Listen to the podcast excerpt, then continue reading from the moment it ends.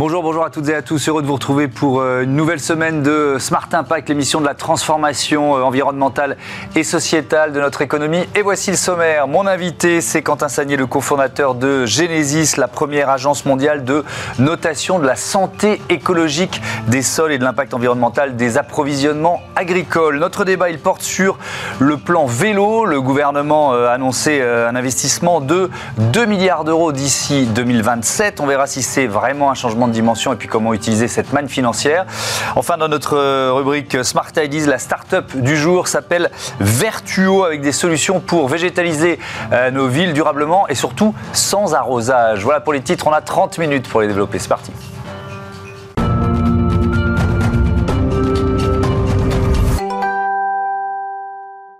Bonjour Quentin Sagnier, bienvenue. Bonjour Thomas. Vous êtes donc le, cofondateur, le président de Genesis, créé en 2018 avec Adrienne de, de Malray, agence de notation des terres cultivées.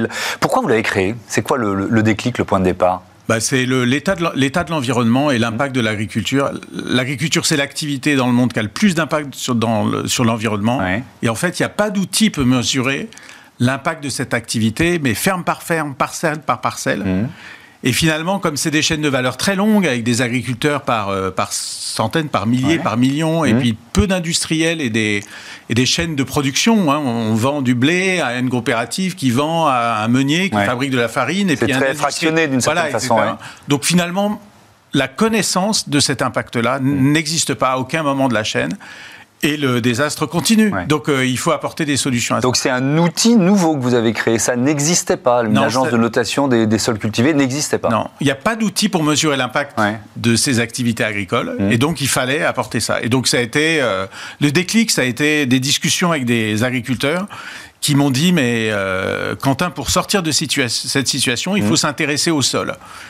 Et je me suis dit, euh, il va falloir euh, utiliser en fait une mesure du sol, comme, comme on fait de la mesure de notre sang, on fait des prises de sang, on va faire des prises de sol pour évaluer l'état de santé dans lequel se trouvent les sols qui sont utilisés pour les approvisionnements. Mmh. Et dès lors qu'on va prendre en compte le sol, et, et, son état de santé, on peut changer la façon dont les gens raisonnent en fait. Les externalités négatives en fait, elles reviennent dans les systèmes de décision des entreprises. Oui, ça permet de, même aux agriculteurs de ne plus être à l'aveugle d'une certaine façon parce que c'était ce qu'ils pouvaient dire euh, auparavant et, ce que beaucoup doivent dire encore aujourd'hui. Comment ça marche? Parce qu'il y a l'idée de départ ensuite, euh, puisque vous créez quelque chose qui n'existait pas. Comment vous évaluez la santé écologique d'un sol cultivé? Eh ben, il faut faire des prises de sol. Il faut, faut, faut, faire prendre des échantillons de sol et il faut les analyser pour voir si le sol fonctionne, en fait, si les fonctions du sol, euh, le cycle de l'azote, euh, l'oxygénation du sol pour pouvoir accueillir du vivant, euh, avoir de la matière organique qui va pouvoir être consommée par la biodiversité du sol pour voir si, tout, si la pollution, etc., si tout ça est conforme à ce qu'on peut attendre de tel ou tel type de sol. Donc il faut prendre des échantillons, analyser euh, sur des critères spécifiques, hein, comme on analyse le taux de globules rouges, etc. On va analyser l'oxygénation du sol à travers de l'ADN de sol, on va analyser les caractéristiques du carbone du sol, hein, de la matière organique, la part biodisponible de cette partie organique, enfin, un certain nombre de choses assez complexes. Mmh. Euh, la pollution du sol, on va, on va mesurer tous ces indicateurs, et puis après, ce qu'on doit faire, c'est transformer cette mesure en une valeur normalisée pour apprécier si cette valeur, elle est conforme à ce qu'on peut attendre de ce type de sol. Oui, pour comparer euh, deux, fermes qui peuvent être euh, mitoyennes ou, euh, ou de régions, etc., Alors, pour, dans un premier temps, savoir si, si ce sol-là est en bonne ou en mauvaise santé, c'est-à-dire comme, voilà, on, quand on prend le, votre rythme cardiaque, mmh. Euh, le vôtre, il est peut-être à 80, celui d'un bébé, il est à 130, mais un bébé à 130, c'est tout à fait normal, même euh, voilà. Et ben pour un sol sableux, les valeurs qu'on attend sont mmh. différentes des valeurs de sol argileux. Et donc pour pouvoir faire poser un diagnostic, il faut être capable de créer ces références-là. Mmh. la deuxième chose, c'est comme vous le comme vous le dites, pour pouvoir comparer, il faut aussi pouvoir faire ça, peut-être mmh. pouvoir dire cette ferme-là qui a tel type de sol, telle autre ferme située 5000 euh, km plus loin, qui a tel autre type de sol dans tel ou tel contexte est-ce qu'elles sont en bonne santé? Et en fait, mes problèmes, en tant qu'agriculteur, mais aussi en tant qu'industriel dans mes approvisionnements, mmh. ils se situent où? Ils se situent ici en France, dans mes approvisionnements, en Roumanie, où j'ai d'autres mmh. approvisionnements, au Brésil, où j'ai mmh. d'autres approches, etc. Ça prend combien de temps euh, entre, le, comme vous dites, les prises de sol, euh, ces prélèvements, et, le, et les résultats? C'est très long c'est, euh, Parce que les rythmes agricoles sont longs parfois. donc... c'est quelques semaines. Hein. C'est ah, pas énorme. C'est 6 à 8 semaines. D'accord. Après, le, dans notre modèle, il y, a, il y a cette prise de sol, ces mmh. analyses, etc. Mais il y a énormément de data. Il y a énormément de data pour mmh. euh, toutes ces, tous ces systèmes qui vont permettre de, de normaliser la valeur. Mais après aussi, on va relier ces données mesurées mmh. à des pratiques agricoles pour pouvoir euh, comprendre pourquoi on est dans cette situation-là. De le même qu'on le fait en santé humaine. On a un problème de fer dans le sang ou on a un on va pouvoir le traiter. Quoi. Voilà, on va le traiter mmh. et, et, ça de deux façons, en apportant des remèdes, mais d'abord en essayant de comprendre pourquoi on est dans cette situation-là. Et en fait, donc. Euh, pendant... vous, pardon de vous donnez une sorte. Ça permet de, définir une feuille de route, en quelque sorte, pour l'exploitation, c'est ça? Exactement. C'est de pouvoir dire, au-delà de, la, de mon état que je constate, mmh. comment je peux améliorer cet état, c'est-à-dire quelles sont les pratiques que je dois changer, quels sont les problèmes que j'ai mmh. et quelles sont les pratiques que je dois changer. Et quand vous analysez des centaines ou des milliers de parcelles, et eh ben mmh. vous avez tout l'éventail des possibles le pire et le meilleur aussi. Et donc le meilleur, ce sont des voies, qui, des indications sur les voies à suivre possibles. Euh, pour s'améliorer. Oui, et les bonnes, et les bonnes pratiques. Comment vous avez été accueilli? Parce a, vous nous l'avez dit, il y a des agriculteurs qui sont en demande, mais il y en a d'autres qui ont dû vous voir arriver comme, euh, je sais pas, un chien dans un jeu de quilles, quoi. Vous voyez, c'est euh, comment vous avez été Alors, bon, d'abord, nos, clients, c'est des industriels, c'est des coopératives, c'est des, des, grandes, mmh. des grandes organisations qui font appel aux agriculteurs. Donc les agriculteurs qui sont qu'on va voir, c'est des agriculteurs que ces entreprises nous demandent d'aller voir, et donc on doit les convaincre de, euh, de travailler avec nous, d'accepter qu'on fasse des prélèvements, etc. Oui, il y a une sorte d'effet domino des, impératifs environnementaux. Exactement. Et 100% des agriculteurs acceptent. Mmh. Parce que l'agriculteur, pour lui, son, sa terre, c'est son premier actif, mmh. que dans les conditions actuelles, les situations climatiques, enfin, voilà, on a un mois de pluie, un mois de, un mois de chaleur, mm. etc. Il sait qu'il doit s'adapter, il sait qu'il y a des choses qui fait qu'ils peuvent avoir à changer.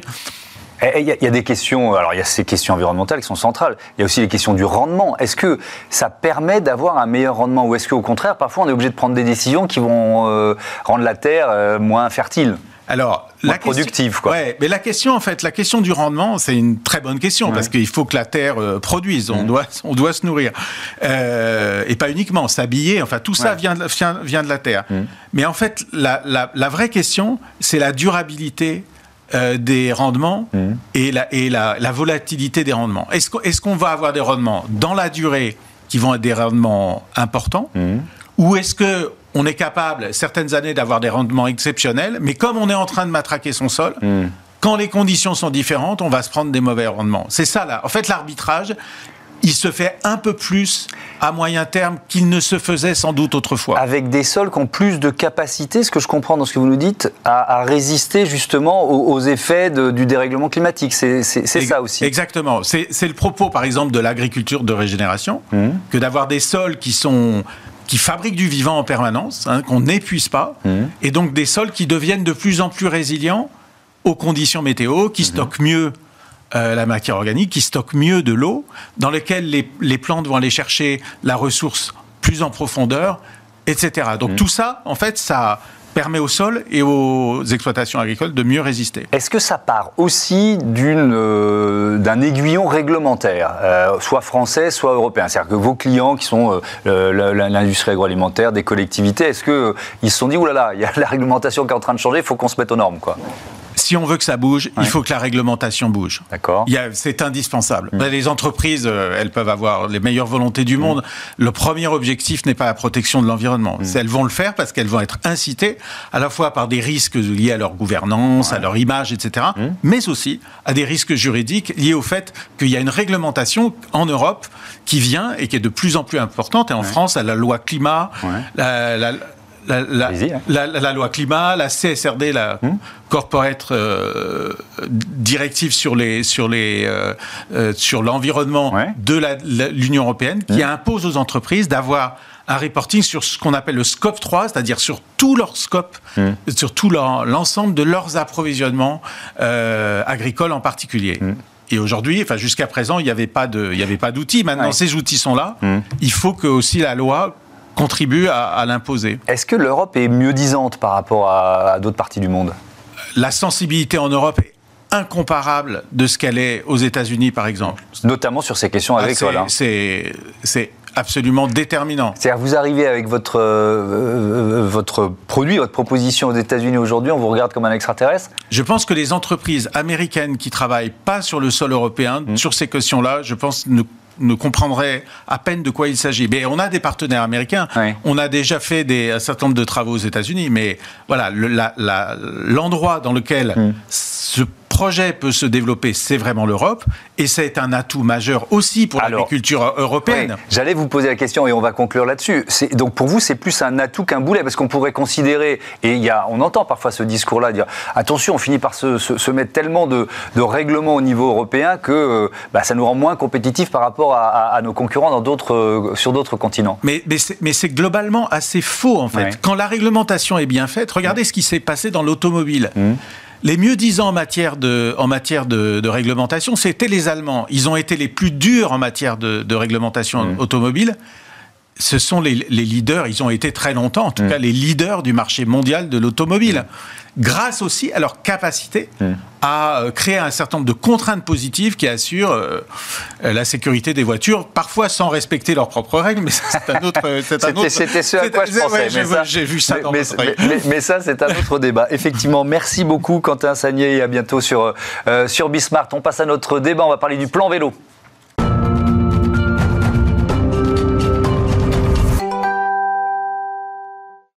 J'accueille les invités du débat de ce Smart Impact. Thibaut Quéré, bonjour, bienvenue. Vous êtes responsable du plaidoyer à la Fédération française des usagers de la bicyclette. Il y arrive.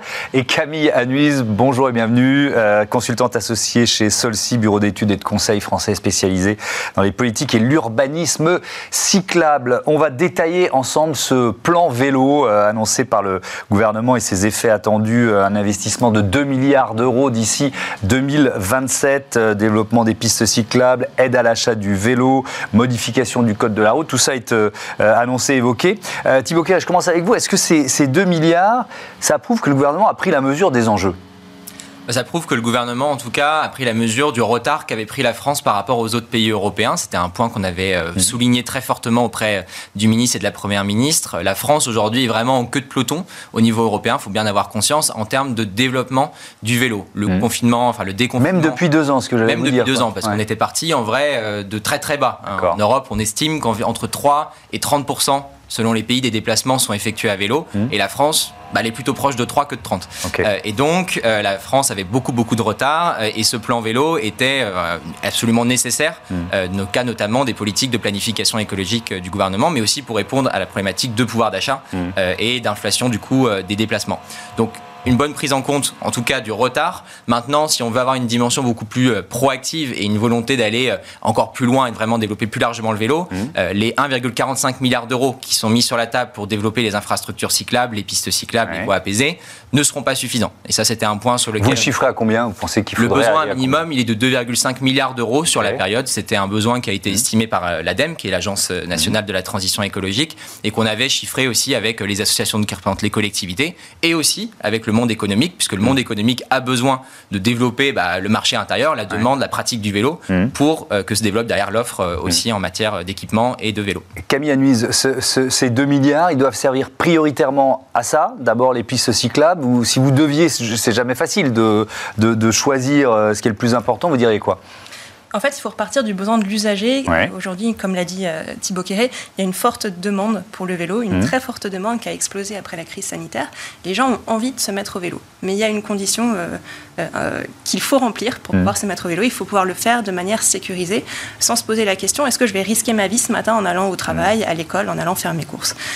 Et donc, pour régler ce problème-là, la solution, c'est en effet de créer des aménagements sécurisés pour les cyclistes qui soient continus, qui soient confortables et qui soient séparer du trafic automobile euh, quand il y en a besoin.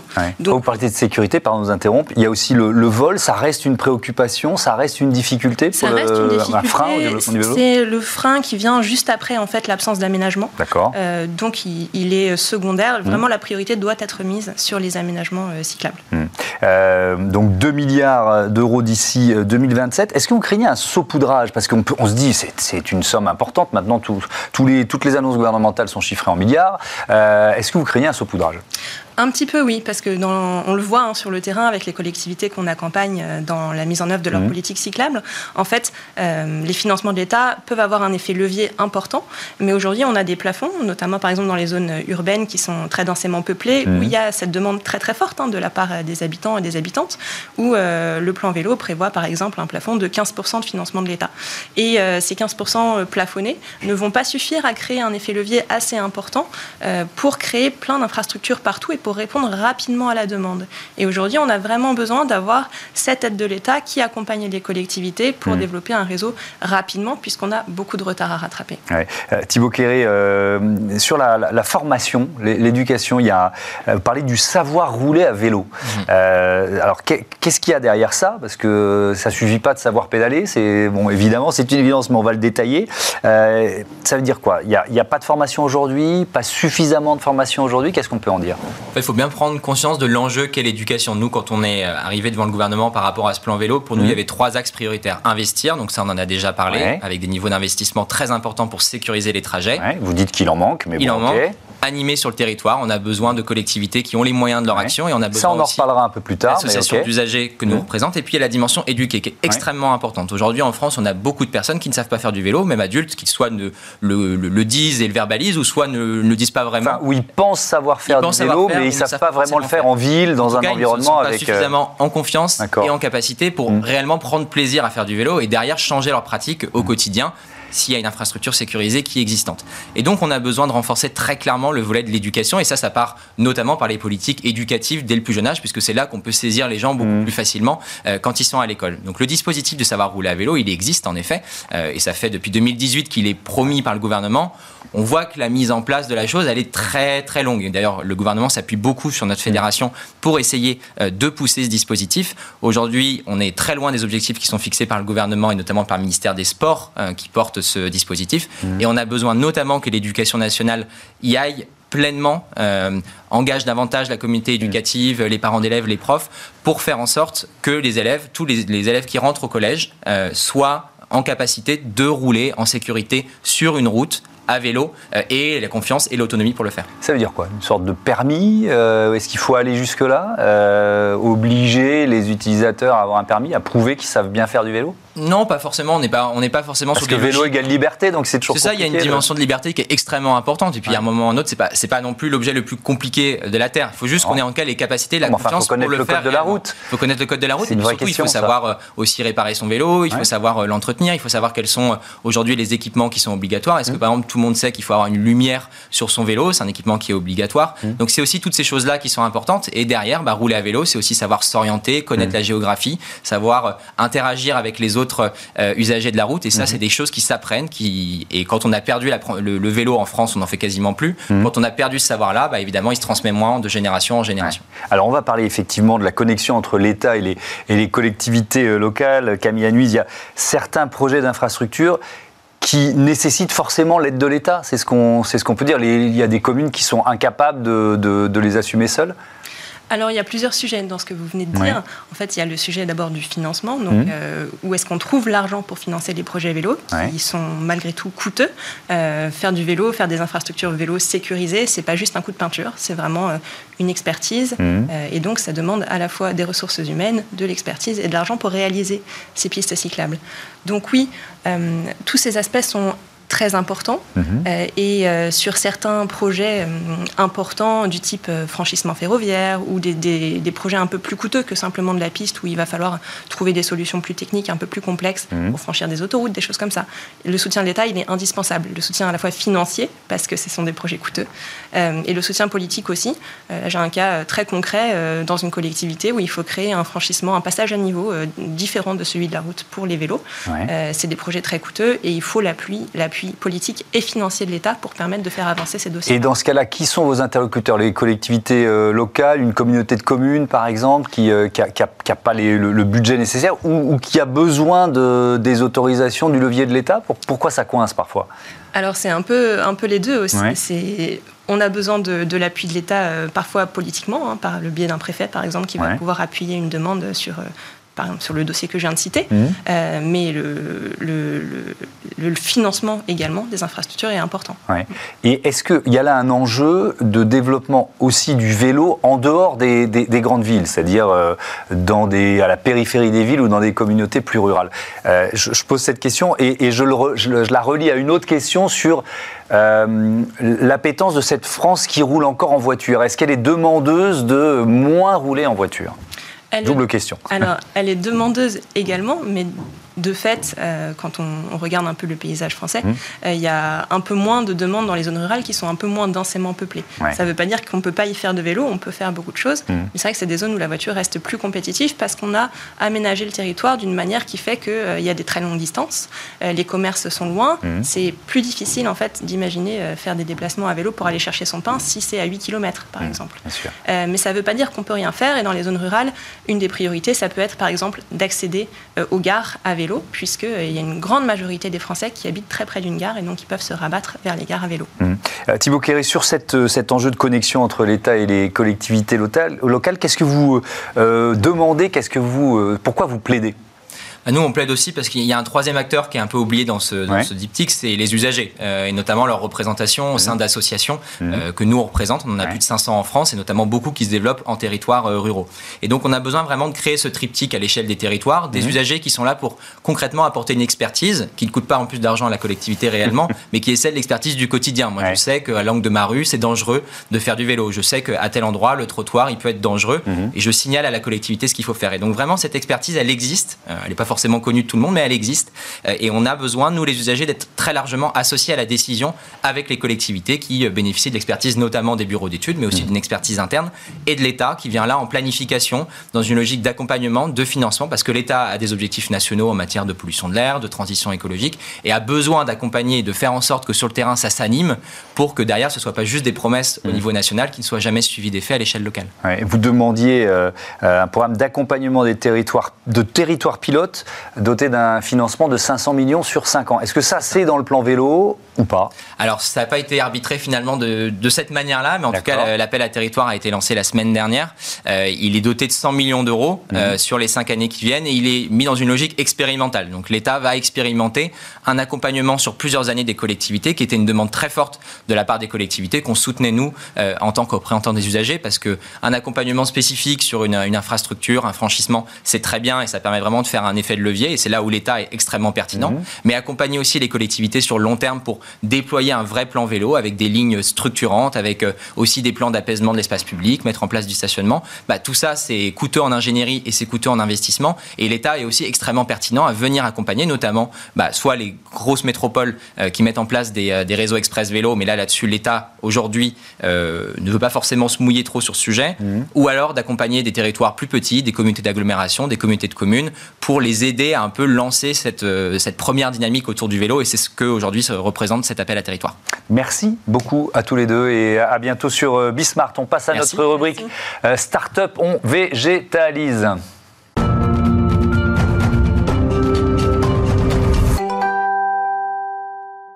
Smart Ideas avec euh, Baptiste Laurent, bonjour, bienvenue. Bonjour. Vous êtes le cofondateur de Vertuo, euh, créé en janvier 2020 avec euh, Elodie Stéphan. alors c'est un long processus, on y reviendra avec la partie R&D, recherche-développement, mais c'était quoi votre idée de départ? Et ben en fait, initialement, alors l'idée, elle est vraiment venue de mon associé, Elodie Stéphane, qui est designer, qui fait beaucoup de bio-inspiration. Donc, c'est-à-dire comment reproduire des mécanismes qui existent dans le vivant pour la ville. Et en fait, elle a travaillé euh, pendant très longtemps sur le paysage du bocage qu'on voit en Normandie et euh, en Bretagne, qui est un paysage euh, assez particulier avec une douve d'eau et une végétation luxuriante et riche en biodiversité.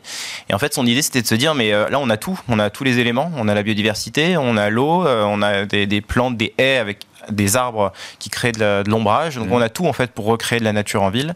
Et donc son idée c'était de se dire oui mais on peut pas créer un bocage tel quel pour la ville. Donc comment est-ce qu'on peut le dupliquer à l'identique, mhm. de manière artificielle, euh, dans, dans, la ville avec toutes les contraintes qu'on connaît. Ouais. Et, et, donc, c'est quoi Une sorte de reproduction du cycle de l'eau en ville? C'est voilà. ça le défi? Ça, c'est vraiment notre fil rouge, exactement. Donc, c'est-à-dire que notre techno qu'on a breveté, donc euh, partant vraiment de cette inspiration naturelle euh, qui a été portée par Elodie Stéphane, on est arrivé sur ce produit qui a été breveté, qui reproduit le cycle de l'eau. Donc, c'est-à-dire qu'on a des modules, un peu comme des Lego, mais vraiment à l'échelle de la ville. Hein. donc, on parle vraiment de choses à l'échelle du mètre cube, quoi, donc assez grosses, qui vont contenir trois parties. Une nappe phréatique artificielle qui va collecter les eaux pluviales dans la ville, donc mmh. qui ruissellent sur les routes, sur les toitures. Une paroi poreuse qui va filtrer qui va jusqu'à éliminer 99% des hydrocarbures, donc qui arrive du coup à éliminer toute source de pollution euh, pour les plantes. Et puis ensuite, bien sûr, la partie vivante avec euh, un substrat et euh, des plantations qui vont mmh. monter jusqu'à 6-7 mètres de hauteur. C'est combien d'années de, de RD ça? En fait, c'est une dizaine d'années de R&D. Une dizaine d'années. Exactement. 20, je crois qu'on est à 22 modules de prototypés initialement pour essayer d'avoir les meilleures efficacités. Parce qu'en fait, on traite vraiment plusieurs sujets. Il y a l'hydraulique, c'est dimensionné selon les pluies qui vont tomber dans la ville. Hein. Donc, on voit bien que déjà en plus les pluies évoluent et que la pluie qui tombe à Paris n'est pas la même qu'à Marseille par exemple. Euh, ensuite il y a euh, cette fameuse filtration, donc euh, réussir à éliminer le plus possible les polluants urbains et puis ensuite vraiment la végétation en elle-même. Mais alors justement, vous l'avez évoqué, comment vous faites quand il n'y a pas de pluie pendant des semaines, voire des mois dans certaines régions voilà, alors ça c'est l'un de nos objectifs, c'est de lutter contre la sécheresse. On mmh. combat cette sécheresse aujourd'hui. Donc on a énormément étudié les, les, météos et les évolutions météorologiques. Donc aujourd'hui on arrive en fait à stocker suffisamment d'eau pour pallier à des sécheresses de 90 jours. Ce qui sont au-delà déjà des historiques qu'on va vivre euh, sur euh, Paris, par exemple, hein, parce que mhm. Paris, là, actuellement, on est à 25 jours de sécheresse sans aucune goutte de pluie. Et dans les maximales, on va être à peu près à 43 jours. Euh, et après, sur les zones méditerranéennes, là, ça va être un peu plus important, parce qu'on va être à 3-4 mois mensuels sans aucune pluie. Et donc là, on travaille pour étendre encore plus et en fait, finalement, créer un système qui est autonome en eau toute l'année, quelle que soit hmm. euh, la région où on l'installe. Donc, euh, vous nous l'avez dit, une dizaine d'années de, recherche et développement. comment on finance la croissance, voilà, la, maturation d'une idée comme celle-là, et pour arriver à une entreprise, une commercialisation depuis, euh, depuis bientôt un peu plus de trois ans? Oui, exactement. très bonne question parce que euh, la chose n'est pas simple, surtout sur un produit hardware hein, aujourd'hui, mmh. sur euh, ce qui est industriel, c'est plus difficile à financer que mmh. sur quelque chose qui est, euh, qui est software. donc en fait, bon, alors bien sûr, on a des bons partenaires. la BPI en premier qui mmh. nous a permis de faire plusieurs expérimentations, faire évoluer le produit, donc en innovation. Donc ça, c'est vraiment une superbe aide qu'on a en France parce que c'est pour le démarrage, l'amorçage, c'est vraiment unique. ensuite, on a fait une levée de fonds. Donc on a Urban Odyssey qui est à notre board, qui est un corporate studio donc du groupe ICAD, donc qui est filiale de la Caisse des euh, et qui nous a aidé du coup à amener le produit sur le marché euh, que l'on commercialise depuis du coup janvier 2020. Et aujourd'hui, c'est une cinquantaine de projets déployés en France. Donc euh, voilà, on est assez fiers du chemin parcouru. Avec une étape importante en 2019, le label Solar Impulse Efficient Solution. Eh, oui. Ça change quoi? Parce que c'est un label mondial évidemment, ça vous donne de la crédibilité vis-à-vis des financiers, des clients potentiels. Qu'est-ce que ça a changé? Exactement.